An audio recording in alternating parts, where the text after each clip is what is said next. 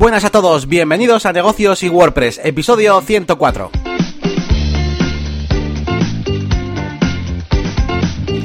Bienvenidos una semana más a Negocios y WordPress, el podcast semanal donde os contamos novedades del mundo del marketing online, marketing digital, eh, también pues eh, cuestiones relacionadas con emprendedores, con negocios y por supuesto lo mezclamos todo un poquito con WordPress, eh, que es donde realizamos la mayoría de nuestros proyectos web.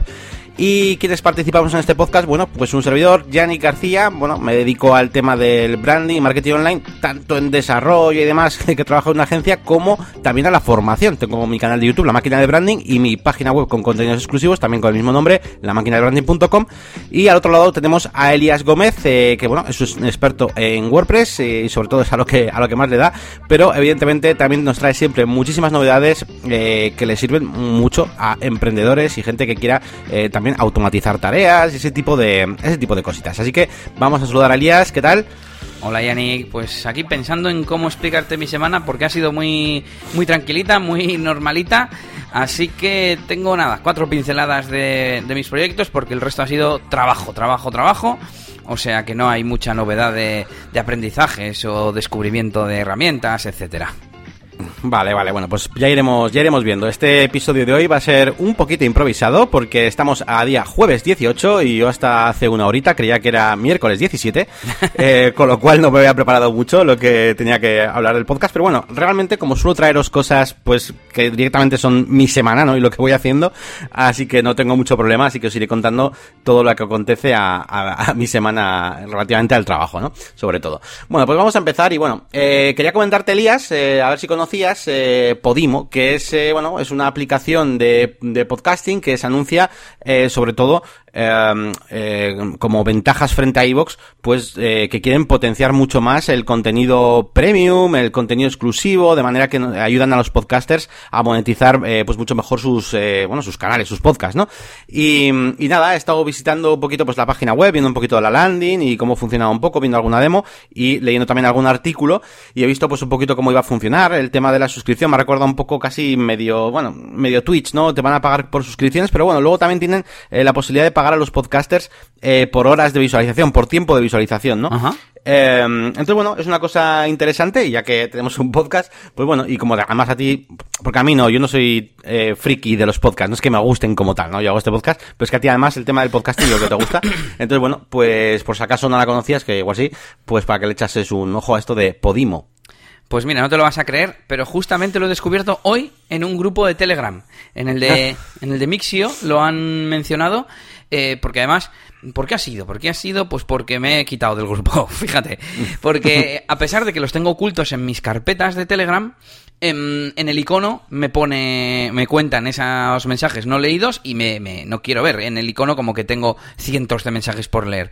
Así que, si es que al final en esos grupos no entro, dije, bueno, aunque no los vea, para tener el acceso ahí cuando quiera, pero pues ya entraré, que normalmente te vuelven a admitir si, si te apetece, lo único que no podré ver conversaciones anteriores. Pero ¿qué más da? Si no voy a poder buscar por temática ni por nada. Así que eh, me he quitado de esos, de esos grupos y ahí es donde lo he visto casualidad hoy. Sí, sí, he visto que iba de temas de podcasting y tal y me lo, me lo he guardado, no, no lo he mirado.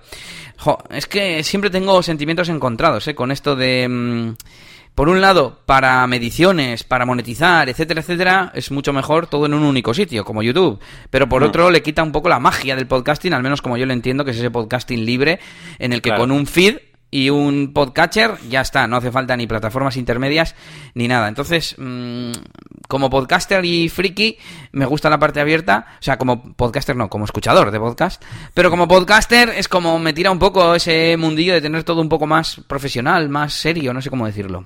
Así que lo miraré. Muy bien, sí, claro, si tuviera, claro, al final, si vas a hacer algo premium, pues bueno, pues ya es lo que decimos siempre, ¿no? Pues coges y ya te lo pones dentro de tu propia infraestructura, pero lo que es el podcast, al menos como tal, pues tenerlo como un medio abierto para captar a todo el mundo que puedas, ¿no? Entonces, bueno, pues, pero bueno, es, más o menos interesante, ya le echarás un vistazo. Incluso el tema del algoritmo, hablan mucho de, del algoritmo que utilizan para, para que mientras escuchas los episodios, pues él va como recalculando tus gustos y tal, porque claro, eh, aquí las suscripciones casi casi significan dinero, entonces como que él te va, mm, pues bueno, pues poniendo, bueno, esto creo que lo hacen también un poco iVox, pero bueno, aquí lo, le dan mucho bombo al tema ese del algoritmo y de conocer tus gustos y tal. Pero bueno, ya iremos, ya iremos viendo a ver qué, en qué, en qué se queda esto de, de Podimo.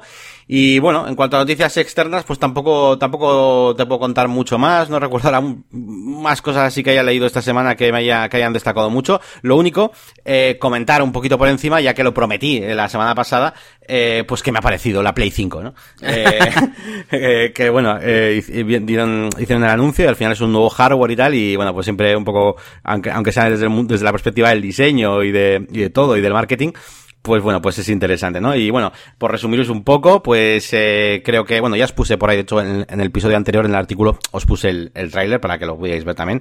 Y en definitiva, pues eh, la verdad es que es un diseño que me ha sorprendido, creo que ha cumplido la, la misión de sorprender y de alejarse de, de que no parezca una continuación como pueden venir siendo pues la Play 2, la Play 3, la Play 4, que al final mismos colores, mismas cosas, cada vez más parecido, incluso el mando, ¿no? Siempre igual y con muy pequeños detalles. Y eh, en ese sentido creo que ha cumplido. A ver, es rara, es muy rara, ¿vale? La consola.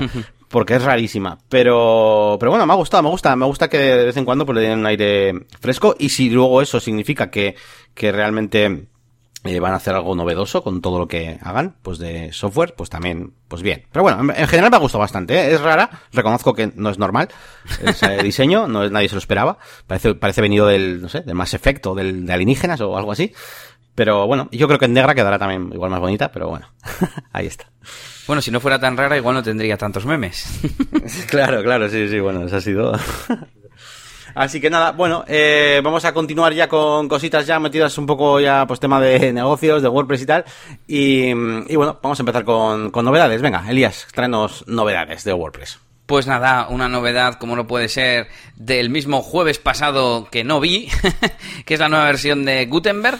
Yo creo que los jueves coincide mucho y como no lo ponen siempre en la etiqueta a la que estoy suscrito, me la pierdo la noticia. Pero me la volví a encontrar y pues nada, novedades un poco chorris, pero bueno. Eh, padding en el bloque cover. Eh, que ya ves tú, pues que le han puesto padding a uno de los bloques, pues eso, el, co el, cover es este que puedes poner una imagen de fondo o un vídeo y en el centro pues otros elementos, pues imagínate un texto grandote, ¿no? Pues ahora uh -huh. puedes hacer que tenga un padding, pero además es controlable por los cuatro bordes de, de la caja, así que bueno, pues es una chorrada, pero al menos está bien hecha pachorrada eh, que le han puesto color a los enlaces. Ahora podremos elegir que cuando tenemos un enlace en una palabra, por ejemplo, que esa palabra tenga color. Pues bueno, mmm, me imagino a toda la gente que tiene blogs ahí para señalar los enlaces. Pero claro, un enlace suelto, a mí me, que todos los enlaces de una web tengan el color corporativo o algo así, pues me parece guay, pero no sé si un enlace suelto me parece que tiene sentido. Eh, una cosa que me ha gustado, esta sí. Ahora la barra de herramientas tiene un botoncito para seleccionar el elemento padre. Porque me suele costar mucho, Yannick, elegir, por ejemplo, cuando estoy en columnas, estoy en la columna y seleccionar el bloque de las tres columnas porque le quiero hacer ancho yeah. o lo que sea. Me suele, me suele costar. Así que, bueno, veremos qué tal. Y por último, que han renombrado o reorganizado las columnas, las, perdón, categorías por defecto de los bloques. Pues esos grupos de bloques cuando le damos al inserter y te aparece, bueno, ahora se llaman texto, media, eh, widgets, etcétera, ¿no? Esas categorías. Y ahora hay nuevas por defecto y bueno, un montón de novedades y, y mejoras, eh, solución de bugs, etcétera. Y os dejo el enlace en las notas del episodio. Pues muy bien, pues ahí tenemos las novedades de, de Gutenberg, del editor de bloques. Y, y, bueno, yo paso también a comentaros un poquito por encima también las novedades de WooCommerce, porque bueno, ya está la beta de WooCommerce 4.3 que se puede probar. Y, y bueno, a ver, han metido algunas cosas más interesantes que otras, ¿no? Al final, lo que primero se ve en cualquier artículo que veáis por ahí, pues son los eh, actualización de, de, bloques para los grids de productos, con alguna eh, mejora, uh -huh. eh, más opciones para los filtros de productos y así, ¿no? Um, y un nuevo dashboard y tal. Pero a mí lo que me ha llamado la atención, pues por, sobre todo por ti, porque poco a poco voy oyendo la palabra hook cada vez más veces, son nuevos hooks y funciones, ¿no? Que yo no sé cómo us usarlos, pero digo, bueno, pero si un día lo quisiera hacer, pues le puedo decir a Elías. Entonces, hay nuevos filtros, bueno, son hooks, son, son filters realmente. Eh, eh, por ejemplo, yo qué sé, para cuando, eh, cuando queda stock bajo cuando hay low stock y uh -huh. entonces te deja hacer cosas en ese en ese momento no diría yo no en ese, en ese momento sí sí eh, Y, y, bueno, pues, por ejemplo, pues ese, ese me ha parecido bastante interesante. Hay unos cuantos para, para stocks. Eh, luego también eh, acerca de, mm, de, bueno, ya, ya son constantes y temas, bueno, relacionados con los, con los métodos de pago.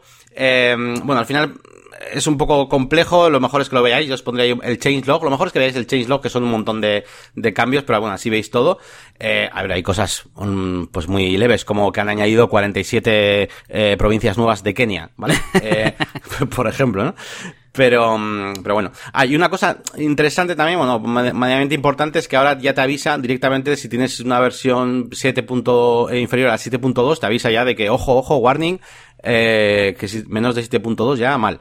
Eh, así que, bueno, pues toca actualizaros y demás. Esperemos que, que esto, a mí el PHP siempre me da un poco de, de miedo porque hay a veces pues con el tema de RedSys me ha pasado alguna vez que eh, la versión que yo necesitaba para que RedSys funcionara bien no era exactamente la, la misma que recomendaban, ¿no? De tener eh, el propio WooCommerce y, y cosas así. Entonces, bueno, esperemos que vayan un poquito a la par. Eh, antes hemos estado hablando justo de que en 2000, en diciembre de 2020 va a salir PHP 8, se supone eh, con un montón de cosas que pues no, ahora mismo no sé explicaros, pero la cuestión es estar pues un poquito ahí actualizado. Y nada, bueno, os dejaré por ahí las notitas de, mm, este, de esta actualización, de esta beta de 4.3 y también una página eh, dentro de woocommerce.wordpress.com para que si queréis lo podéis descargar, ¿eh? Bueno, de hecho te lo puedes descargar desde el repositorio oficial de WordPress también, ¿vale? Descargas el zip, lo instalas y ya está, o sea, es el, beta. Pero, por supuesto, hacedlo en, local, eh, que no sería la primera vez que yo, por ejemplo, me confieso ¿vale? Eh, que la lío por mm, probar una beta y luego pues eh, liarla en algún proyecto, ¿vale? Así que probadlo en vuestras instalaciones locales y demás.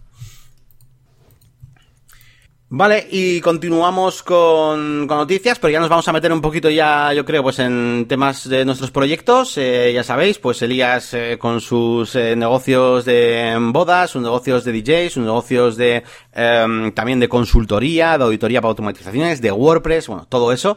Y yo, eh, que bueno, básicamente pues va a ser casi todo WordPress y, y un poquito de diseño quizás, ya sabéis, en la máquina de branding. Así que venga, vamos allá a ver qué nos cuenta, qué nos cuenta Elías.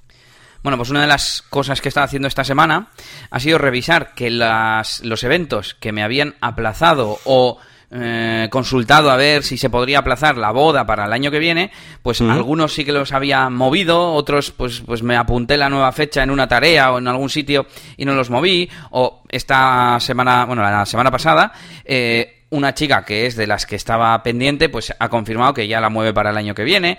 Entonces, eh, me hice una tarea para hacer una gran revisión de, de, que todo estuviese bien, de que en mi gestor estuviesen las fechas correctas, de que en el gestor de tareas, eh, o sea, mi gestor es Airtable, donde gestiono los eventos, pero luego las tareitas de cada, de cada evento, pues son un uh -huh. proyecto y en, en, el gestor de proyectos, bueno, en ClickUp, que es donde lo hago ahora, que estuviesen las fechas límite, le pongo fechas eh, límite a las, a los, no sé, como a las fases, ¿no?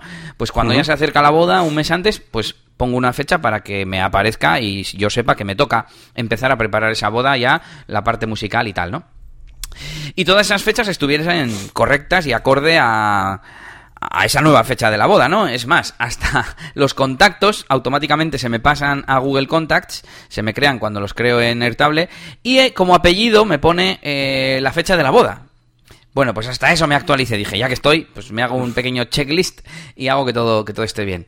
Y aquí un poco la, la curiosidad, o no sé cómo decir, es que eh, dos que tenía eh, para agosto, resulta que no me habían hecho el pago del adelanto. Eh, estaban aceptadas una de, pues de palabra, me llamaron y aceptaron, y otra incluso tuvimos una reunión y todo. Y no he sabido nada de ellos en meses ha sido como un poco extraño, ¿no? Ha sido al final, pues con todo esta, este periodo del confinamiento, la pandemia y demás, que yo también, pues lo he tenido un poco abandonado, como he ido contando aquí claramente en el podcast. Uh -huh. y, y, evidentemente tenía que haber hecho algo de seguimiento, pero también si ellos mismos no se han puesto en contacto, pues me imagino que han aplazado o lo que sea. De, de hecho, eh, una de las chicas me ha contestado y me ha dicho que sí, que han aplazado para el año que viene. Y yo pensando, vale, pero no me habías avisado y no quieres tener DJ o no, no entiendo, ¿no? Igual mucha gente también incluso ha podido dar por hecho que no sé, no sé. Eh, iba a decir que han podido dar por hecho que, que, no se va a celebrar y que, bueno, pues que no corría prisa el avisarte, ¿no? Porque es como en plan, bueno, este año no se va a celebrar, ¿no? Aunque uh -huh. bueno, yo conozco gente, Que, que sí lo va a celebrar, ¿eh? No, en, en ciertos, bueno, ciertos sitios de España. Sí, mi sorpresa era más que nada, eh, pues sobre todo, mm, si, si, como esta chica que me ha confirmado que, que sí, que se casan al año que viene. Y al fin y al cabo, eh, pues me habían aceptado, pues habrá que, bueno, básicamente lo normal cuando me contratan, aunque sea para dentro de dos años, es pagar el adelanto para tener la reserva en firme, ¿no? Eh, Sí, de sí. hecho, una boda que se ha movido de este año al que viene, me contrataron en 2018, los pobres. y, y claro, pues esos me reservaron en el momento, ¿no? Entonces, bueno, pues no entiendo por qué, porque tu boda sea el año que viene, eh, pues no tienes por qué esperar a reservar. Y si no te vas a quedar sin fecha, vamos, eso ya te lo digo yo. Claro. Vamos, que tenía dos bodas en agosto, pues que todavía no se habían movido y tal, pero resulta que sí. Una por lo menos se ha movido y la otra sí, no, me ha pagado. Estamos a, mediados de, junio, quedan menos de dos meses, eh, pues me imagino que también habrán aplazado. Así que a ver si me contesta la chica y si no, le llamaré. Aunque también te, so- te soy sincero, Yannick. em, lo hemos venido hablando las semanas anteriores mm, y yo he... como que se me han bajado las ganas de esa faceta, ¿no? Por todos estos problemas. Sí, sí, hemos hablado mucho de las partes Hmm. negativas de este trabajo, ¿no? Y claro, este problema del coronavirus ha sido un varapalo muy fuerte, ya no solo a nivel económico, que, que por suerte mm, no voy a tener problema, pues porque tengo otras vías de ingresos, sino por esa sensación de, de no tener el control, de, de, ah, vale, o sea que yo me quedo sin ingresos este año, no puede, no puede ser. Entonces, mm, me ha embajonado un poco y tampoco tengo muchas ganas de andar, de intentar repescar a, a esos clientes, ¿no? Eh, total, que solo me quedan dos bodas para este año, en octubre, y además son movidas desde fechas anteriores, con lo cual es como si no tuviera fechas futuras, ¿no? Por así decir. Y estoy ahí un poco entre triste cuando me di cuenta fue como pero qué, qué, qué- qué- qué- qué desilusión qué no sé cómo, cómo transmitirlo ¿no? y confirmación de eso que me rondaba, de, pues es que, mira, ya, mm, entre comillas, muy entre comillas, voy a dejar de ser DJ de bodas. No voy a dejar de ser DJ de bodas, yo lo voy a seguir eh, sabiendo hacer y el que me contrate que sea porque ha visto mis recomendaciones, porque está convencida y quiere trabajar conmigo. No porque yo le he convencido con una oferta, con un no sé qué, ¿no? Y, y eso, eso te cuento, así que a ver, a ver cómo avanza. Sí, bueno, ya incluso entiendo que tipo servicios tipo Star of Service o cosas así ya fuera, ¿no? O bodas.net o servicios de Eh, pago. eh, Star of Service lo dejé hace mucho. bueno, y, es verdad, sí, eso lo dejaste, sí. Y bodas.net me tocaba renovar en noviembre y, y no renové. O sea, No eso ya, Vale, ya, vale. ya lo dejé porque queríamos irnos más hacia la imagen de marca y demás, pero, pero es que ahora es un paso más. Es ya quiero que vengan por imagen de marca, pero encima no voy a ser proactivo. ¿Sabes? Yo antes intentaba poner eh, fotos en las redes sociales, etcétera. Sé que se va a ir devaluando, no sé cómo decirlo, la, la imagen, ¿no? Si, si no pongo cosas en las redes sociales. eh, pero, pero es que no quiero, no quiero potenciarlo así porque es una vía que no me, no me gusta. Quiero que represente menos importancia en mi, en mis patas, ¿no? En las patas de mis ingresos. Ujú. Y nada, pues eh, así reflexiones que, mm, que creo que el año que viene va a estar saturadito. Creo que eh, mucha gente que se iba a casar el año que viene se va a seguir casando el año que viene, se van a juntar con las aplazadas de este año y espero que la gente mm, acabe cediendo en parte y, y tengan las bodas en, en días raros, ¿no? En, en temporada baja, en viernes y en domingo, sobre todo en viernes es más habitual, etcétera, etcétera. Y, y incluso yo creo, si todo sigue como parece, que poco a poco se va eh, habiendo más permisos y se va acabando, entre comillas, la pandemia, bueno, vamos llegando a esa nueva normalidad, eh, las bodas se van a volver a celebrar y, y, eh, puede que haya mucha gente que eso, en septiembre, octubre o incluso noviembre, diciembre digan que sí, sí, que me caso ahora y punto y, y lleguen ofertas porque vale. Sí, incluso más de golpe, ¿no? O sea, Eso es, ocurrir. eso es. Igual, que, igual que van a empezar a despedir más de golpe dentro de unos meses, pues, pues también llegarán las, toda la peña que se quería casar, ¿no? Ahí a la vez. Igual que, es, no, no sé, en una gráfica como se vería, ¿no? Pero hay un grueso de bodas que se cogen con mucho tiempo, otras con no tanto, pero con, con unos pocos meses de antelación, y luego hay otro, no sé, un 30, un 20, un 15, que, que, que te llaman con un mes o dos meses de, de antelación mismamente. El año pasado eh, hice varias que, pues que si te, te deja el DJ tirado, eventos estoy hablando mucho de bodas, pero no solo hay bodas en, en, este sector. Eh, hay fiestas de empresa, hay eventos que se organizan de repente, cumpleaños, cosas que, que siempre acaban surgiendo. Yo es la leche que acabo estando ocupado prácticamente todos los fines de semana o al menos hasta ahora. Sí, sí, yo flipé. Yo cuando un día me enseñaste en Airtable que tenías ahí, bueno, empezaste a meter, pues, bueno, tenías metidos cuando, cuánto tiempo pasaba, ¿no? Desde que te contrataban hasta el día del evento y tal. Flipé por, por, ambas, por ambos lados. Tanto gente que te había contratado, pues eso, casi, pues, creo que había uno, dos años antes. Eh, y al revés también. Había gente que de repente, pues venía, que además lo comentabas, ¿no? ¿Y esto qué, habrá pasado? Pues faltará el DJ o no. Y sí, sí, había de los dos, de los dos mundos. Sí. Bueno, pues vamos con dos cositas rápidas y es que en la faceta de Elias DJ estoy resubiendo eh, las sesiones de los directos eh, poco a poco y la única así novedad importante pues que ha llegado un pago de la tienda donde estamos publicando y pues no deja de ser eh, los frutos de, haber estado sembrando, ¿no? Subiendo nuevos discos, nuevos álbumes para que entienda la, nuestra audiencia. ¿Esos reeditados que decías o, son otros? Mm, las dos cosas, tanto los nuevos como esos que se habían borrado y hemos vuelto a, publicar. Y tengo muchas ganas de hacer la parte de la distribución digital a través de alguna distribuidora para que estar en, muchos sitios a la vez y, demás y, de montar la tienda. Pero pues hay que sacar un poco de tiempo y ir terminando focos poco a poco.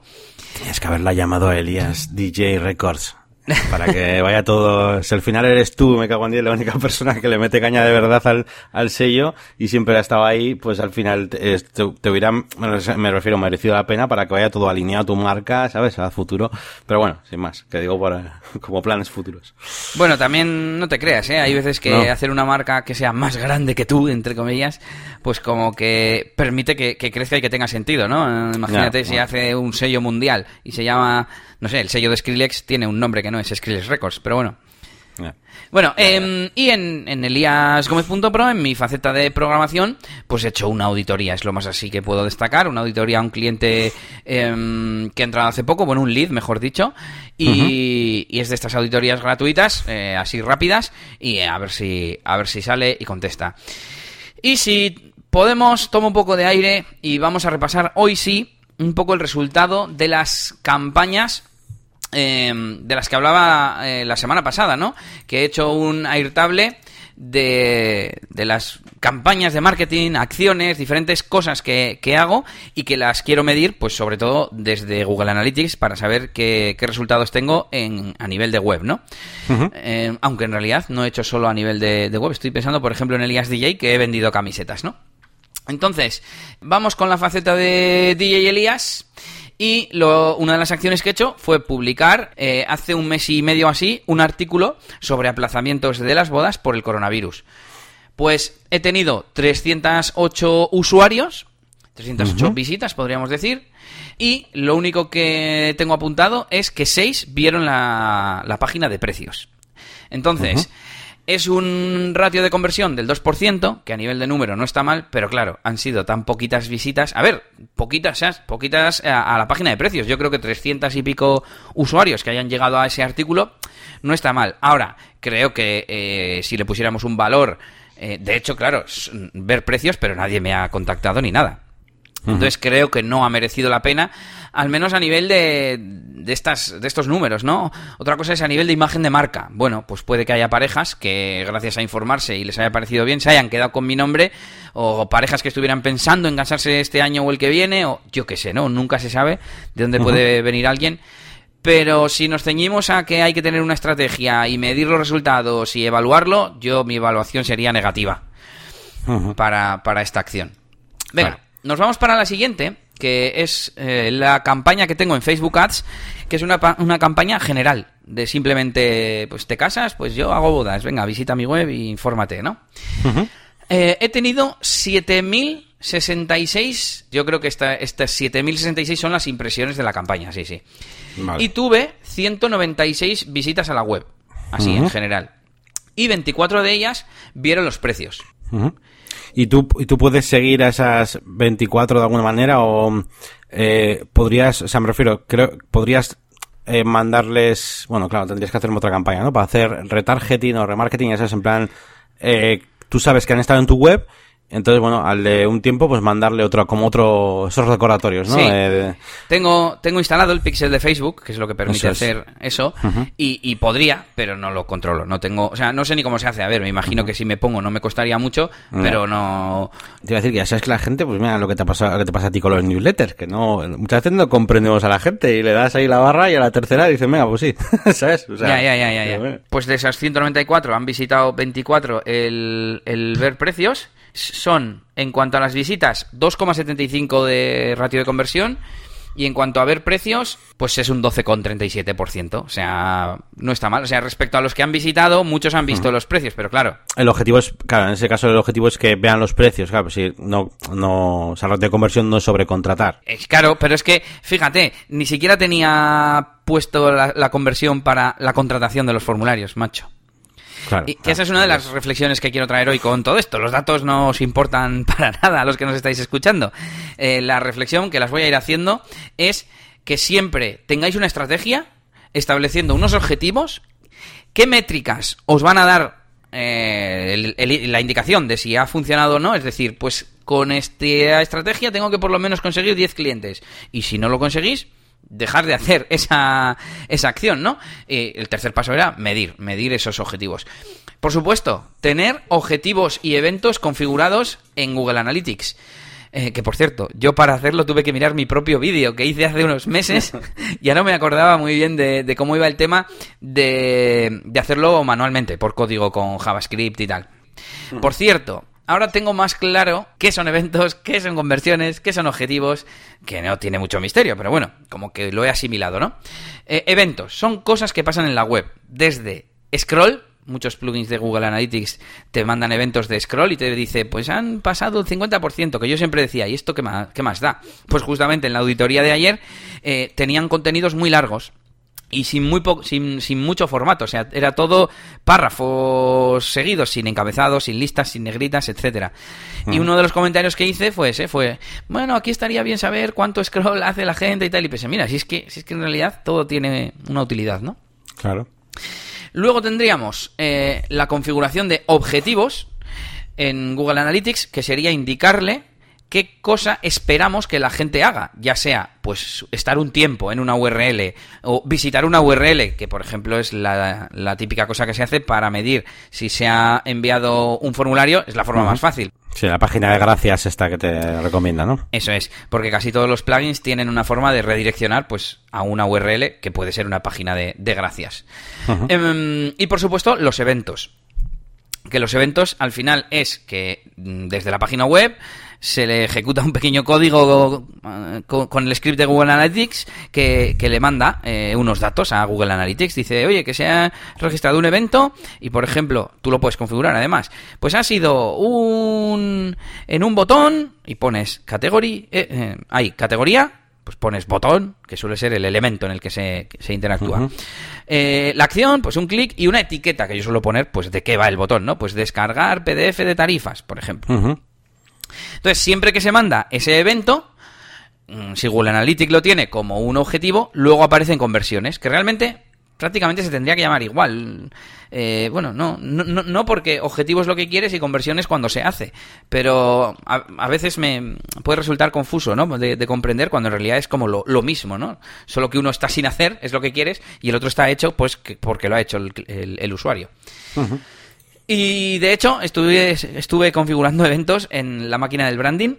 Sí, que me estuve volviendo un poco loco porque eh, era, por ejemplo, queríamos medir el registro de usuarios y Restri Content Pro no tiene una forma fácil. Estuve mirando a ver si a través de un hook, pero no era capaz de mandar el evento y al final Claro, lo porque hice. no, no podemos meterle mano ¿no? a ese botón, a ese input. Directamente solo tenía una idea ahí, ¿no? Eh, Eso es, eso es. Eh, ni hay un filtro para modificar el HTML generado por el shortcode de, del formulario de registro.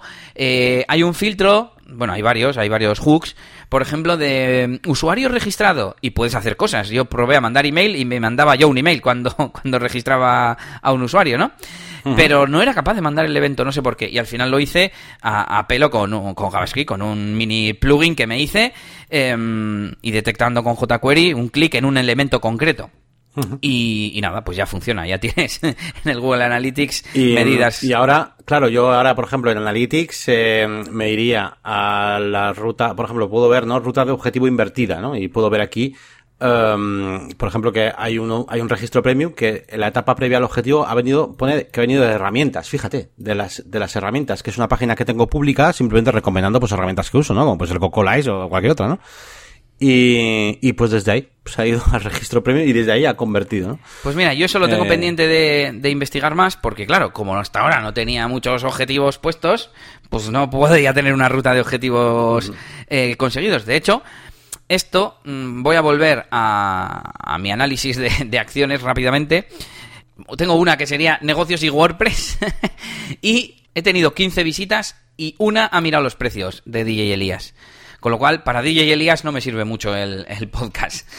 Eso sí, un 6,7 de, de ratio de conversión. Venga, rápido, nos vamos a DJ Elías.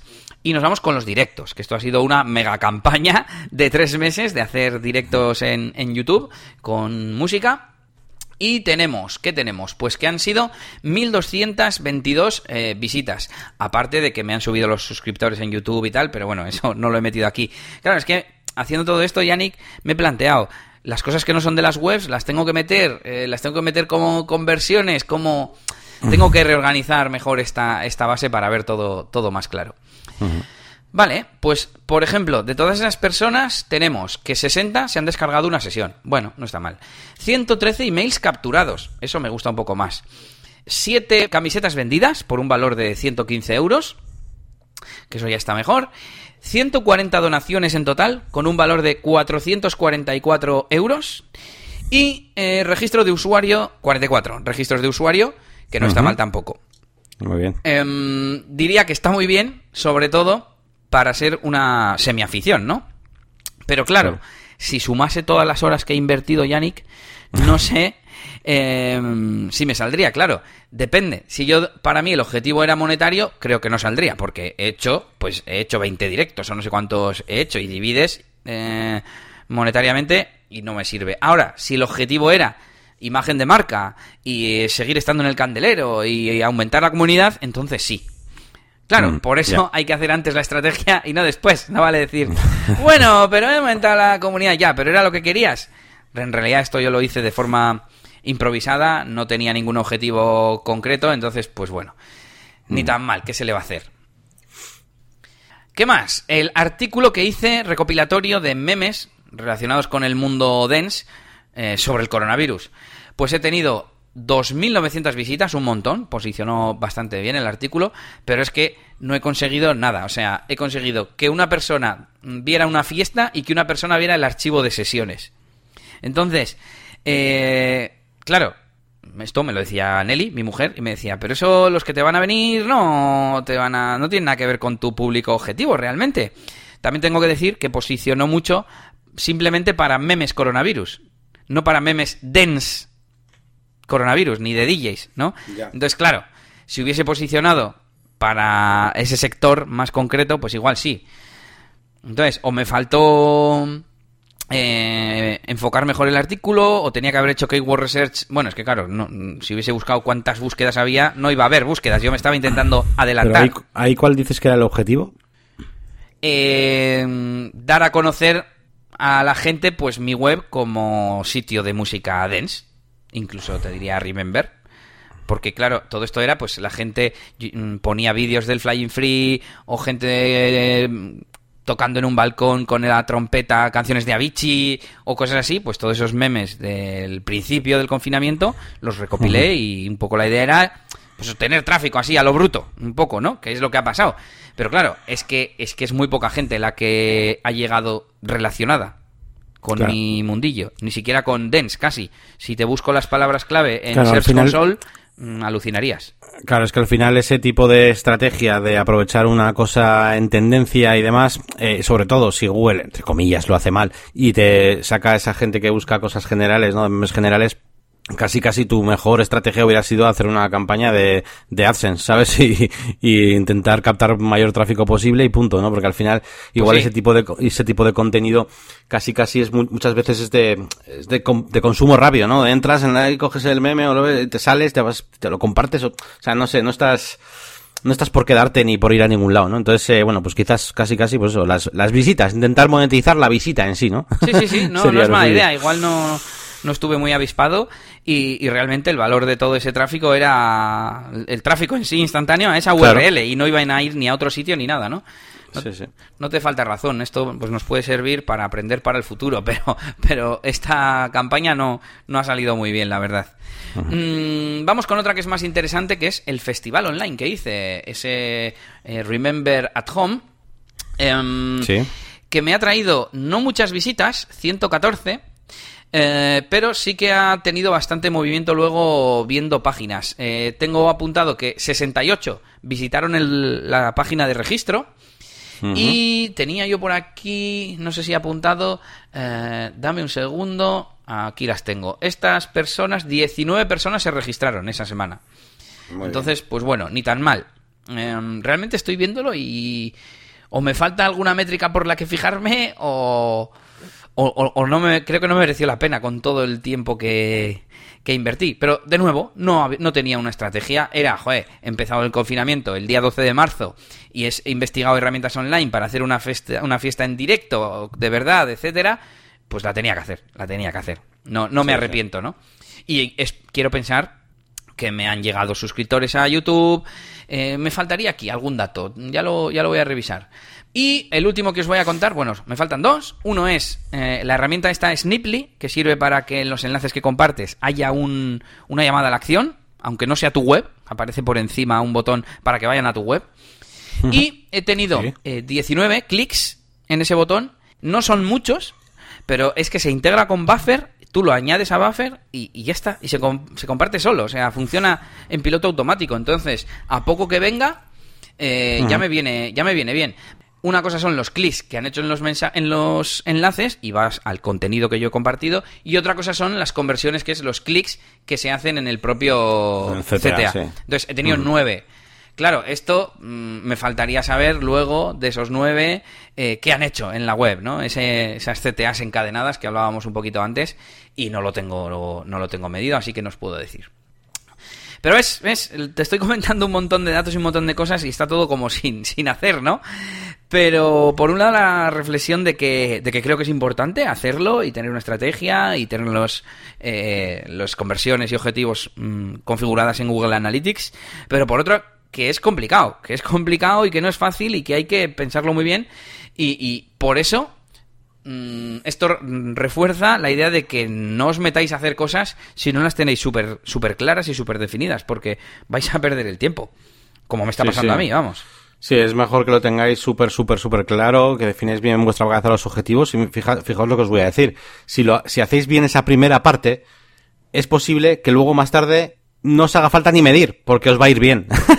Pero desde luego, es como no lo planifiquéis, no vais a, no vais a poder hacer nada con los datos ni, ni nada. O sea, lo, lo- lo está claro es que tenéis que planificar esos objetivos desde el principio, eso sí. Sí, he de decir que esto es una especie de experimento, una fricada mía. Mm, digo, ah, esto en Airtable seguro que me monto un panel con todos los datos, más o menos fácil, no sé qué. Sí, pero no está clara cuál es la estructura de tablas, qué datos hay que medir, etcétera. Pero bueno, termino. Termino con el podcast. El podcast me ha traído 196 visitas, que creo que son muy pocas a mi web. Y eh, el único co- conversión que tengo es que han visitado la sección de mantenimiento 29 personas no me han contratado. Así que, mm, si fuera por esto, dejaría de hacer mañana el podcast. Luego también me ha pasado, mm, para medir todo esto, yo decía, ¿qué tengo que hacer? Vale, voy a, mirar eh, que la fuente sea negocioswp.es, es decir, que han venido de la web, ¿no? Pero claro, como hemos hablado en otros episodios, si estás en tu podcatcher, no estás viniendo de mi web.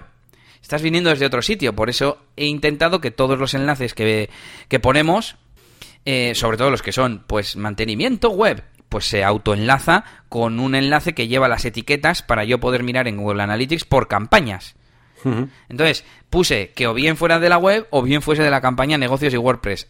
Y o no se está midiendo todo o no sé cómo hacer. Y me pasaba lo mismo en los directos que estaba haciendo en la cuarentena, porque no sabía qué condición poner. Simplemente que vengan de YouTube. Si de YouTube pueden venir de otros vídeos que no sean los de los directos, ¿no?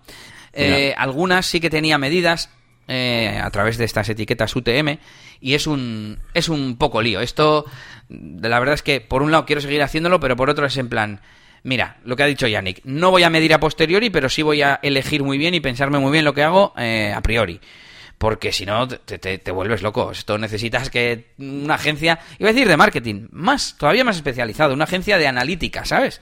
Porque si no te, te vuelves loco. Bueno, hmm. hasta aquí este rollazo. Pero bueno, yo creo que eh, pueden salir reflexiones eh, interesantes. Sí, poco a poco avanzamos. A ver, la semana pasada o la anterior, pues hablábamos de que, bueno, he hecho estas campañas, pero no sé, no sé qué ha pasado, no, tengo datos de nada. Bueno, ahora ya tenemos datos eh, y nos empezamos a dar cuenta de algunos fallos. pues bueno, pues sí, y, al final eso pues se va corrigiendo y en las siguientes pues ya mejoraremos, ¿no? Entonces, bueno, es un poco, pues sabemos, ¿no? Ir mejorando poco a poco. Vale, pues nada, pues voy a pasar yo a contaros un poco mi vida. Eh, creo que va a ser más o menos rápido. Eh, por cierto, una cosa sí quería comentarte y es que eh, hace, eh, bueno, el 25 de febrero de 2019 comenté en este podcast que yo había estado utilizando o probando al menos eh, porque luego se quedó para cosas del futuro, aunque nunca se llegó a hacer. eh, estuve probando un CRM llamado Bitrix 24. Sí. Eh, y bueno, ahora no me acuerdo por qué, pero bueno, supongo más o menos, me imagino pues entre la sana y otras cosas y otras soluciones que fui encontrando y que eran más afines a pues cómo teníamos organizadas las cosas en, en la agencia, pues al final no utilicé este Bitrix, ¿no? Y, y el otro día, pues me dio por, me dio por, por probarlo, pues no sé, no sé cómo acabé ahí. Y dije, pues me apetece probar Bitrix otra vez, a ver que no, no sé hasta qué punto estaba bien esto. Y lo volví a probar, la versión gratuita. Y me pareció súper chulo, de hecho me pareció hasta demasiado, ¿no? Me pareció que tiene demasiadas cosas, pero bueno, como CRM creo que es el más completo, o sea, me refiero, tiene time tracking, tiene tareas, tiene proyectos, tiene clientes, tiene presupuestos, tiene movidas de fases por etapas, se puede conectar el email, pues, o sea, todo lo que te dé la gana, eh, tiene hasta una especie de custom fields y tal. Y hay una cosa que no recordaba yo, y no sé si es que o no lo entiendo o, o, o algo hago mal, y es que lo, o sea, hay clientes y proyectos, ¿vale? Y, pero los, pero no tiene nada que ver entre sí. O sea, un proyecto no pertenece a un cliente ni siquiera a una empresa, porque hay cliente y empresa, ¿no? y, mm, y quizás tengo yo un fallo de concepto donde en mi cabeza los proyectos pertenecen a los clientes, pero no tiene por qué ser así. Y sin más, quería dejar esto en el aire para decirte que algún día, si quieres, cinco minutos, diez minutos, eh, a, nivel personal ya, pues eh, enseñártelo un poco y a ver qué te parece, porque es una herramienta que creo que me gustaría mucho y que creo que se podría servir, eh, sobre todo para la agencia, en muchas cosas, pero no lo implemento simplemente por esa tontería, por esa tontería de, estructura que tiene, que no lo entiendo yo. Y quizás es porque tengo el chip yo en mi cabeza de los proyectos son clientes, pero igual aquí, no sé, me lo estoy inventando, ¿eh? Descubrimos que eh, los clientes tienen asignados, eh, yo qué sé, productos o servicios y son los servicios los que, eh, los que con el equipo de trabajo eh, generan un proyecto, ¿vale? Para que me entiendas, ¿no? el tipo de liada que puede, que puede haber. Entonces, no sé, si, eh, pero me gustaría saber, no, te digo una investigación, ¿eh? Te digo como de forma intuitiva, a ver si tú en cinco minutos con la aplicación, tú sabes hacer un proyecto con un cliente y tal. Y si no sabes, es que, al igual que yo, no estás preparado para ese tipo de sistema y entonces no, no nos mola y ya no lo uso. ¿Vale? Es para saber si soy tonto y no lo estoy viendo o algo. ¿Vale? En plan, quiero meter un proyecto aquí de un cliente. Venga, te doy cinco minutos. ¿Cómo harías? Rollo interfaz así, eh, lo que te sale, ¿no? Yo me he metido un par de veces a probar Bitrix y me ha parecido súper complejo lo que tú dices, o sea, una locura. O sea, lo has probado, vale, vale, es que no sabía que si lo habías probado. Sí, a mí me parece que tiene muchas cosas, es como, para poner una presa gorda, pues igual, pero... Bueno, sin más, era un pequeño chascarrillo, realmente, eh, que no tengo ni aquí apuntado. Eh, vale, cositas que os cuento esta semana. Mira, una cosa que he hecho, que tú ya sabes, es que he cambiado eh, los, el concepto, el custom post type de cursos que tenía en mi página web en la máquina de branding por el de proyectos. Eh, no sé por qué no lo he hecho así antes, porque eh, en todo momento tú y yo en conversaciones hace meses, hace un año, siempre hemos estado hablando de que a mí me gustaría hacer, pues eso, eh, em, pues, pues proyectos donde uso más de, más de una, más de una herramienta, tal, a ver, que se podía ser podían ser también como cursos, sí, pero realmente yo lo veo como proyectos. Eh, hice uno hace poco que fue el de curso de UFX, pero es que realmente lo pienso y es que no es un, es más un proyecto, es que es, un proyecto. Eh, y hace poco he hecho también otro, otro proyecto que es el de, el de, el de qué, el de qué he hecho. Ah, sí, el de esta semana. He hecho como un, una presentación para un museo y tal. Ah, eh, donde uso Photoshop y tal. Es un proyecto pequeñito, pues con dos vídeos eh, y demás. Pero bueno, he cambiado eso. Eh, era por comentar un poco por encima. Y qué más, qué más, qué más. Eh, he estado también tocando mucho, sobre todo en la agencia, eh, muchos proyectos que requieren de, pagos y algunas páginas web tenían Gravity Forms, otras tenían, otras no tenían nada y querían una cosa muy sencilla para vender cosas, pues eso, sencillas. Luego también el tema de los pagos con Motopress Hotel Booking para esas páginas de hoteles que estoy haciendo últimamente. Y al final, últimamente estoy llegando a la conclusión de que me es muy cómodo, al menos para mí, eh, de manera egoísta, me es muy cómodo eh, utilizar WooCommerce. Es decir, tener instalado WooCommerce, pues porque todo el tema de los pedidos, de las facturas, los manejar los estados de, de envío, eh, bueno, de estados de envío, estados del, del pedido incluso, ¿no? Sí, sí, eh, también las notificaciones y tal, bueno, un poquito antes lo hemos estado hablando también fuera de, de micro, Elías y yo. Eh, y creo que he llegado a esta conclusión y últimamente también en los comentarios de YouTube mucha gente me pregunta, sobre todo a raíz de estos eh, Masterpress, eh, oye y tal, ¿podría hacerlo con esto? ¿Podría hacerlo con Jet Engine? ¿Me puedo montar mi propio sistema para pagar? No sé qué. Y claro, a ver, por no decirle que no, no, no, no, digo, hombre, pues mira, yo tengo un amigo que hace cosas ahí con la API de Stripe, ¿sabes? Pero, pero no, tío, o sea, te recomiendo que lo conectes con, con WooCommerce. Y cada vez entiendo más los típicos plugins como JetAppointment o JetBooking que, que se integran con, con WooCommerce a la hora de pagar. De hecho, no es que se integren, sino que te obligan a pagar. Porque, por ejemplo, o sea, a tener WooCommerce. Porque, por ejemplo, o, eh, Motopress Hotel Booking, eh, ese plan que recomiendo yo para los hoteles, que en, en, sí está muy bien, tiene pasarela de pago de Stripe, pasarela de pago de PayPal, transferencia bancaria pero no, por ejemplo, no admite RedSys. Si quieres meterle ya más cosas, o facturas, tampoco tiene facturas. Le he preguntado, de hecho, esta misma mañana, oye, ¿hay alguna forma de meter facturas en...? No hay. Si no metes el de WooCommerce, no hay. Eh, la extensión de WooCommerce. Entonces, al final me está pasando muchas veces y el resumen es que os puedo dar a todos es un poco ese, ¿eh? Siempre que tengáis pagos, yo sí que recomendaría eso. A ver, hay plugins que están muy bien. Restrict Content Pro tiene facturas, tiene pasarelas de pago, eh, al menos las básicas, pero, pero aún así tienes, tienes menos control. Entonces, bueno, os traigo esta reflexión y para mí, a partir de ahora, cualquiera que me pregunte algo acerca de pagos, eh, con WooCommerce. Tengo una duda y es eh, el Motopress entonces, si lo conectas con WooCommerce para los pagos y tal, te haría la parte de, del booking, ¿no? Sí, de hecho te, cam te, cambia la reserva, la página de reserva, donde eliges eh, pues eh, lo que has, eh, cambia, ya no es la misma, la, la propia de Hotel eh, Motopress o Hotel Booking, sino que es la de WooCommerce, la de Ah, checkout. Vale, Sí, sí. vale, vale, vale. Y entonces empiezas a manejar los orders, los pedidos. Ya no, bueno, se quedan en los dos lados, no es que te los quite del, del reservas, ¿no? Del, del bookings, del plugin. Siguen estando ahí, pero también están en orders de WooCommerce. Y ya desde ahí es donde manejas todo. Bueno, ni tan mal, ni tan mal. ¿Y qué más cositas he hecho esta semana? Eh, bueno, está respondiendo a algunos eh, comentarios que me ha parecido curioso pues traerte aquí o interesante, ¿no? De cara al branding, a mi propia marca personal y demás. Eh, alguien me preguntaba acerca de, bueno, eh, hoy, hoy he subido un vídeo eh, recopilatorio con todas las eh, novedades de, de Jet Engine 2.4 que eh, tenemos en la zona premium, ¿no? Eh, que hemos estado viendo la, esta semana y la, y la anterior. Y alguien me ha preguntado, oye, ¿en la zona premium vas más despacito y más al detalle o es como en estos que vas a saco y tal, ¿no? y, mm, y me ha hecho reflexionar, porque por un lado, claro, mi contestación ha sido eh, sí, o sea, sí, en la zona premium voy más al detalle y demás, de hecho lo he dicho, de hecho muchas veces eh, casi es mi primera interacción con la herramienta, casi casi la descubro con vosotros, ¿no? Otras veces no, pero casi casi es así, o por ejemplo el, el de diseño que estaba haciendo antes dibujando un museo y tal, pff, lo he hecho por primera vez, o sea, nunca había hecho un museo, ¿no? Y me puse a diseñar, pues lo que salga. Pero eh, sí que me ha hecho reflexionar en que quizás eh, cuando hago los vídeos de YouTube, sigo teniendo la manía de, de hacer algo medio tutorial.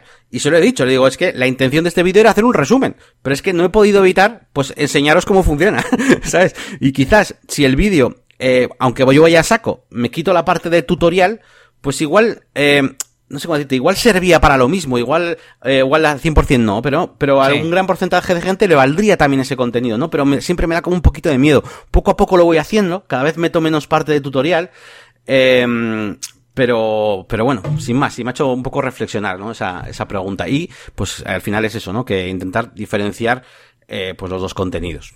Tengo que decir que he visto el comentario, tío. O sea, hoy hemos estado en, los mismos sitios, los dos. he visto el comentario del, del tío y por un lado he pensado, joder tío, ya se ve, pone resumen eh, y dices en algún momento del vídeo pues que esto lo tenéis más explicado en la zona premium Hmm. y además si no estuviera más explicado qué sentido tendría la zona premium, ¿no? Pero Hmm. bueno, sí que le voy a dar la razón porque yo al ver el vídeo pensé, pero no lo expliques, para que si lo estás explicando casi casi entre comillas, muy, muy entre comillas, ¿eh? Casi casi lo mismo y pensaba en una forma abstracta de definirlo y es en plan, es que aquí, Yannick, tendrías que explicar el qué y no el cómo, ¿no? Explicar, bueno, pues gracias a esto podemos hacer este condicional y que se viera en pantalla cómo al seleccionar mascotas sale sale la lista de mascotas, ¿no? O, o esas cosas que hacías en el vídeo, pero sin explicar el, no, bueno, porque nos vamos aquí al panel y creamos y configuramos el campo y no sé qué, es en plan, eso ya es el cómo. No sé si, si, si la explicación así abstracta sirve, pero vamos. Sí, sí, van por ahí, van por ahí un poco los tiros, ¿no? Entonces, bueno, a ver, también estoy en una época un poco así de, de transición, donde, bueno, pues, eh, no sé, pues, no, no sé, no sé, no sé muy bien. eh, al final, yo sé lo que tengo que hacer, ¿eh? y, eso- y ya lo sabemos tú y yo, que, que yo lo sé. pero, pero poco a poco me va saliendo. De hecho, tengo que decirte, cuando he editado el vídeo este del resumen, he quitado muchos trozos, ¿eh? He hecho Sí, una sí. segunda parte donde he quitado trozacos enteros, eh, mientras hacía un ejemplo y tal. He dicho, fuera, fuera, fuera, fuera. Eh, pero aún así creo que le queda un puntito más, un punto más de igual mostrar una captura y decir, mira, veis, aquí han puesto una opción para el Dynamic Link para que se pueda editar. Y ya, hace falta que te la ponga, te haga el ejemplo, vaya a la web, refresque para que veas que funciona y que en, en la parte de favoritos se ha quitado el elemento. ¿Sabes? sí, sí, sí. Claro. Entonces, bueno, pues es un poquito una reflexión. Eh, otro comentario interesante ha sido uno que me ha dicho en el curso de Elementor, ese que tengo viejo, vamos, mi curso de Elementor básico y tal, Elementor y WordPress, bueno, eh, me ha dicho, oye, eh, vaya título tienes puesto y tal, eh, no sé cómo las, las, las- las palabras, ¿no? Pero ha sido, eh, confundo un poco, eh, pone, pone Elementor, pero es que la gente que va a llegar aquí va a alucinar, para gente que empiece, que sean principiantes, van a salir corriendo, casi casi me ha dicho, ¿no? Algo así. Y me ha dejado súper descolocado, porque me lo ha dicho en el vídeo número 2, y claro, ¿qué pasa? Que el vídeo número 2 de mi curso de páginas web con Elementor no es, no habla de Elementor. ¿De qué, de qué habla? habla de WordPress, de la estructura de datos, y yo veo que es, y explico en el vídeo, también es, también es verdad, ¿eh? ahí me defiendo, en el vídeo explico que yo veo necesario entender eh, cómo funciona un tema de WordPress, cómo es el archive, qué es la single, qué archivos tiene, incluso un tema, para luego pues enfocar de mejor manera a la hora de hacer las cosas con Elementor y no hacer ahí las cosas ahí pues al tuntún, ¿no? Sí. Entonces, eh, claro, por un lado, eh, le doy la razón a este chico en el sentido de, bueno, es que si vienes desde cero, desde cero, quizás no deberías hacer un curso de Elementor, igual tendrías que, hacer uno de WordPress primero. Pero claro, como no tengo un curso de básico de WordPress, pues yo lo que intenté fue en este segundo capítulo del curso de 10, eh, pues hacer un resumen de lo que deberías saber antes, ¿no? De, de WordPress. Entonces, bueno, sin más, también una reflexión ahí que me ha dejado un poco descolocado, no sé muy, bien qué decirlo, y de hecho creo que a Fran no le he contestado. Eh, no sé si le llegado a enviar. Y, y, y eso, ha sido como, y, y bueno, por otro lado, que digo, difícil, pero si es la lección 2, para mí es lo básico, es como troncar, es como, y de hecho, o sea, es un vídeo de una, no sé, media hora o más, donde explico tranquilamente cómo funciona, y en todo momento, súper, iba a decir campechano, ¿no? Pero en el sentido de, bueno, yo os voy a enseñar esto, pero no, os- y todo el rato, todo el rato digo, pero no os preocupéis, porque a ver, luego esto realmente no lo vais a necesitar, pero bueno, aunque sea que lo tengáis en la cabeza, que, que os suene de algo, cuando alguien nos diga archive.php, pues más o menos que os suene de algo, ¿no? Eh, entonces, bueno, yo creo que si ves el curso entero, pues claro, pero igual alguien que viene de nuevo llega, ve curso Elementor y se pone, y se pone a ver este vídeo y sale un señor hablando de archivos PHP, pues igual puede que le, le haga ahí un poco de, de cosica. Pero a bueno, ver, hay que ver el tengo, contexto. tengo varias reflexiones. Algunas a favor, otras en contra. Eh, a favor, Sí, yo también, ¿eh? a favor tuyo. Bueno, a favor de que el curso está bien. Es decir, si tú te lo ves entero, ¿aprendes o no aprendes? Claro, no me vale criticar una, una lección suelta. Claro. Pero es que, claro, esto encaja perfectamente con mi filosofía de aprender con píldoras. Que tú tengas vídeos que hablan de WordPress, uno de ellos sea cómo se estructura WordPress por dentro, para entendernos. Y que el día que un tío está atascado o no entiende no sé qué de, de Elementor, tú le puedas derivar allí o él mismo busque y, y- y encuentre esos vídeos que son de algo, digamos, relacionado, pero no son de Elementor. ¿No? Eh, esto se suponía que era a favor tuyo, pero.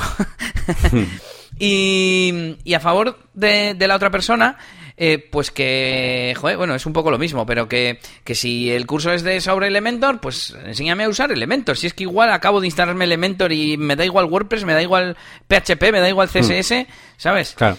No sí, sé, esto no es un poco como un falso, un falso drip content que hago yo, ¿no? En plan de, eh, es en plan, no, no, quieres aprender el curso, o sea, cuando alguien, Claro, ¿qué pasa? Que si alguien busca curso de Elementor, jamás en la puñetera vida va a aprender los conceptos que hablo ahí sobre la estructura de un tema, ni los va a tener en cuenta, ¿no? Ya. Eh, y quizás estoy siendo injusto, ¿no? Eh, ¿Y por qué le obligas? Bueno, pues porque lo obligo, porque es mi, es mi, es mi metodología de aprendizaje, de educativa, De, de un curso, ¿no? Tú consideras que Eh, eso es importante y lo cuentas. Eso es. A ver, yo por ejemplo los proyectos o los microcursos, estos que tengo en la zona premium y demás, pues lo veo como más sentido y, y de hecho estoy esforzándome en, en que puedan ser cogidos sueltos cada uno. A veces incluso hablo de manera como más general. Vamos a hacer un ovni. Bueno, ya veremos para qué. Eh, y, pero en este curso, o por lo menos, claro, hoy en día igual lo haría diferente, eh, Elías, y te doy la razón, pero el- en el momento en que lo hice, mis- mi idea era, quiero hacer este curso así, y en este orden, y quiero que la gente eh, que haga el 3, hay- se- que se haya hecho el 2, y quiero que la gente sepa lo que es el archive.php. Entonces, eh, quizás no está bien el título, quizás sería un curso de WordPress, o igual debería haber hecho otro curso de WordPress, y luego el de Elementor, o incluso un curso con otro nombre, de curso de WordPress y Elementor. Es que si no sabes cómo funcionan los temas o, o la estructura de URLs, no sé cómo decirlo, la estructura, los tipos de contenido, pero no, no, me refiero a post types, sino los tipos de contenido, un, un archivo, un single, Hmm. etcétera, de WordPress, no vas a entender la funcionalidad de Elementor que se llama mm, plantillas del tema, o no sé cómo se llama, diseñador de Sí. plantillas, ¿cómo se llama? Eh, bueno, ahora, Builder, el- ¿no? Sí, sí, el theme sí, sí, sí, eso es. Pues entonces, claro, en parte es importante, pero es que, Claro. claro, esa parte ya es avanzada dentro de Elementor. También, entonces- también el usuario lo que se quejaba era del título, ¿no? Decía, dices Elementor, hombre, si te lees el título entero, o sea, el, el capítulo 1 se llama, eh, todos se llaman curso de páginas web con Elementor 1, ¿vale? Y, pero Vale, luego tiene, sí. eh, en El el mismo título. título pone, el 1 es tutorial, introducción, instalación y configuración base de Elementor. Pues no, de WordPress y de Elementor, las dos cosas. El título, el El 2, dos. que es, el que es donde me ha comentado él, ¿cómo se llama? Se llama estructura de datos. Se llama estructura de datos. Pues yo creo que está bien, porque si el curso se llama Curso de Páginas Web con Elementor, entiendo que, habla, que hables de lo que está por debajo de Elementor, que es WordPress o incluso casi HTML podrías mencionar, ¿no? De pasada. Claro, de Pero- páginas web, claro, eso es, sí, sí. Pero de WordPress me parece bien. Y estructura de datos. Estructura de datos para hacer una página web con Elementor. Y como Elementor funciona con WordPress, me parece bien, Yannick. Sí, a ver, son diferentes enfoques y, y yo, o sea, yo, yo creo que como tú no está mal, es decir, no, tengo que, está mal o está bien, para mí está bien, pero sí que se podría optimizar, ¿no? De cara a que tenga un máximo rendimiento, que la gente que llegue sepa exactamente de cuál es el contenido, yo que sé, todo este tipo de cosas, pues se podría optimizar. Pero bueno, no lo veo mal. Sin más, cosas que me hacen reflexionar un poquillo. Y nada, termino ya, termino ya con Venga, venga. diciendo las novedades de básicamente, bueno, se menciona un poco durante el podcast, eh, Jet Engine 2.4, un montonazo de vídeos, bueno, cinco vídeos en la que subí seguidos en la zona premium de la máquina de branding donde analizo al detalle y no yendo a saco eh, todas las novedades y, mm, y luego pues el resumen que tenéis en, en YouTube. Y, y un proyectito que me apetecía hacer que era mm, empezar a probar ya los Dynamic, eh, el plugin de Dynamic Content que tengo y lo he probado con eh, una de las funciones, eh, o dos de las funciones más ridículas que tiene. Así de, claro, porque tiene cosas guapísimas, pero estas tampoco lo son. Pero bueno, quería empezar por esto, que es horizontal, eh, scroll horizontal, eh, y un cursor dinámico, que simplemente, pues según vas haciendo scroll, se va rellenando una ruedita. Son dos tonterías, ¿vale? Comparado con todo lo que tiene este plugin. Pero bueno, era por darle un poquito, me apetecía hacer algo con Photoshop, esa es la verdad.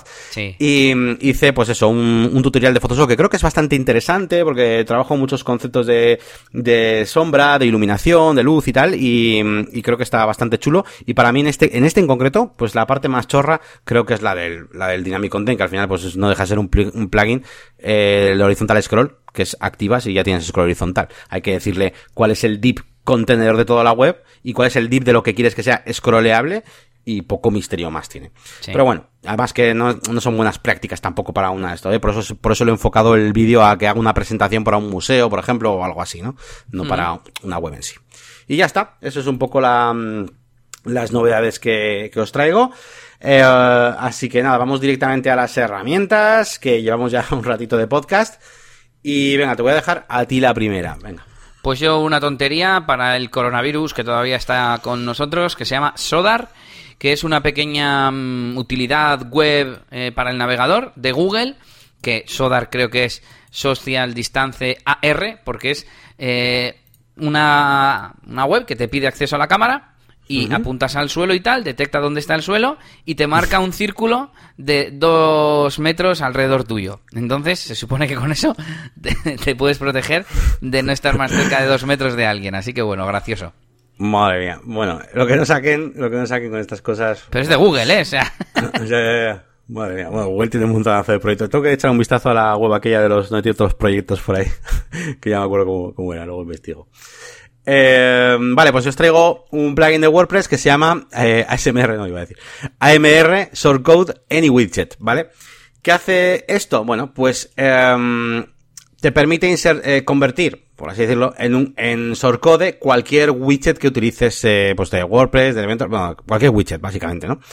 Eh, entonces, bueno, pues eh, luego son personalizables, etcétera, pues eh, así que bueno, está bastante, bueno, está bastante bien para determinados casos. Yo lo he utilizado esta mañana mm, en un proyecto y te juro por Dios que no me acuerdo eh, de qué era, pero lo he usado y por eso lo he puesto. De hecho, lo he puesto esta mañana y, y o no sé, lo he puesto hasta atrás. Bueno, ya no sé, no sé para qué lo he usado. Yo ya os contaré. Pero vamos, los que os voy colocando aquí son los que he usado y básicamente lo que hace es eso, convertírtelo a, a shortcode. Pues guay, eh, me parece buena idea. Estaba pensando, jo, qué guay, que el widget, si al final, ¿qué más da? Que lo puedas usar en, en otro sitio. Y he pensado, si es que eso es lo que hace Gutenberg. Y lo que yo predije hace dos años, que todo iba a ser lo mismo y que todo iba a ir a base de, lo llamé widgets, pero bueno, a base de bloques, ¿no? Al fin y al Claro. cabo, así que está guay. Sí, sí.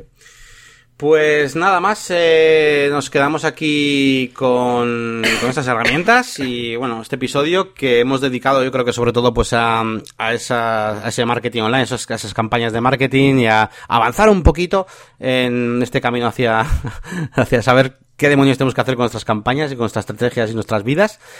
Y, mm, y bueno, también un poco a reflexionar sobre, mm, pues también incluso, ¿no? Que me ha ayudado a mí también a reflexionar, pues sobre la máquina de branding, sobre los tipos de contenido o cómo tengo Sí. que enfocar quizás los, los cursos y tal.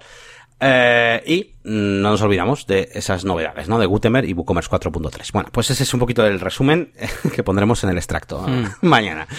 Pues nada más chicos, un saludito. eh, visitad, por supuesto, negocioswp.es. Podéis escribirnos ahí si tenéis cualquier duda. Y también podéis escuchar este podcast en iVoox eh, y iTunes y bueno, pues un Y montón Spotify. de sitios. Y Spotify y un día pues igual en Podimo, no, no sabemos. Y no sé si, ¿has dicho ya nuestras webs? Eh, no, voy a decir los- nuestras webs. Además, al principio he dicho la mía, pero no he dicho la tuya. Eh, eh, tenemos la página web de Elías Gómez, ¿vale? eliasgomez.pro, ¿vale? Su página web profesional, sobre todo dedicada al mundo del mantenimiento WordPress y, bueno, pues sobre todo a lo que va casi casi este, este podcast. Y luego, pues si queréis echar un vistazo a sus otros proyectos, tenemos eh, djelias.es y eliasdj.com. Y en mi caso, pues eh, directamente la máquina de branding.com y mi canal de YouTube, ¿vale? Y no sigo diciendo más proyectos que tengo por ahí, pues porque tampoco igual merecen mucho ahora mismo. Y tampoco están del todo abiertos, pero dentro de poco empezaré a meter ahí ya CTAs de otras cosas como escuelas de baile online o, o cosas de ese estilo. Hurry up, hurry up. Venga, un saludito y nos vemos aquí la semana que viene. Hasta luego. Agur.